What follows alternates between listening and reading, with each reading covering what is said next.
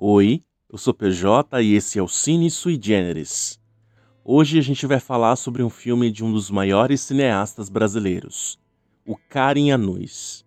Para quem não sabe, além do filme Praia do Futuro, ele é diretor de filmes celebrados como O Céu de Sueli, Madame Satã e A Vida Invisível, que quase concorreu ao Oscar.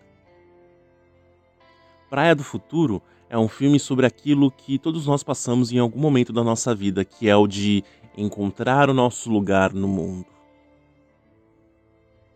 Donato, que é a personagem do Wagner Moura, é salva-vidas na Praia do Futuro em Fortaleza, e lá ele vive com a mãe e o irmão pequeno, Ayrton, que tem um irmão um verdadeiro herói. Vendo de fora, a gente pode até invejar a vida do Donato, uma vida de férias, numa das praias mais paradisíacas do país. Mas um evento muda a vida do salva-vidas. Um turista alemão desaparece nas águas da Praia do e Donato parte para a busca ao corpo de estrangeiro, que é acompanhado pelo companheiro do desaparecido, o alemão Konrad. Conrad confidencia a Donato que ele e o amante vieram para o Brasil para poder se envolver intimamente com mais liberdade, já que o desaparecido é casado lá na Alemanha. Donato se vê então envolvido com Conrad e passa a ter encontros secretos. As cenas quentes de Wagner Moura com o ator alemão geraram desconforto em parte do público. Em alguns cinemas, um alerta sobre o filme possuir cenas de sexo gay era carimbado no bilhete para garantir que o espectador ficasse ciente de tais cenas. Isso aconteceu há oito anos atrás e, ao meu ver, foi uma das maiores manifestações homofóbicas da indústria cinematográfica brasileira. A questão é que Wagner Moura tinha acabado de viver o Capitão Nascimento, ídolo da direita conservadora brasileira no filme Tropa de Elite.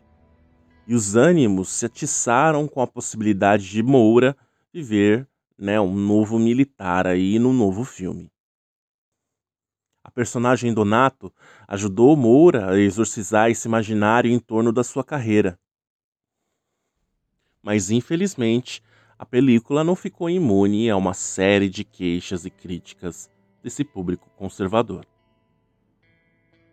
Voltando ao filme, assim que o corpo do turista é encontrado, Donato recebe a proposta de Conrad para ir com ele para Berlim.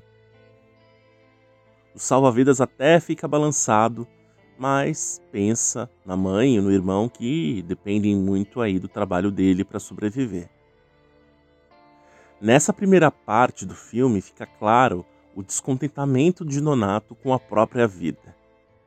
Uma passagem de tempo acontece e mostra Donato decidido a ir para Berlim visitar Conrad. Chegando em Berlim, em meio à diferença de ambiente, Donato descobre o seu lugar no mundo. Envolvido com a cidade, a nova rotina e a paixão por Conrad, ele decide não voltar mais para a fortaleza, deixando para trás a mãe e o irmão. Nessa parte, o filme sofre um hiato de tempo né, e chega a Berlim Ayrton, agora vivido por Jesuíta Barbosa, que passa a buscar pelo irmão na capital alemã. Ele descobre Conrad, né, que era o amante do irmão, e já não vive mais com Donato quando enfim Ayrton e Donato ficam frente a frente, o caçula confronta o irmão mais velho sobre o abandono. Com a mãe morta, Ayrton sinaliza que não pretende voltar para o Brasil. A chegada do jovem turbulenta a vida de Donato e também de Conrad. Os dois voltam a se envolver e se relacionar por conta dos problemas criados por Ayrton na cidade de Berlim. Conrad entende Ayrton sendo um problema seu, porque bem ou mal foi ele que convenceu Donato a permanecer em Berlim. E é nessa parte que um novo modelo de família Donato aceita o irmão de volta à sua vida e apresenta uma Berlim fria, bem diferente do calor tropical da Praia do Futuro. Praia do Futuro é considerado um filme lento para muitas pessoas, muito por conta da narrativa impressa por Carinha Nuz em todos os seus filmes. Mas é inegável o trabalho de conhecimento e reconhecimento das personagens nessa belíssima obra que você confere na Globoplay.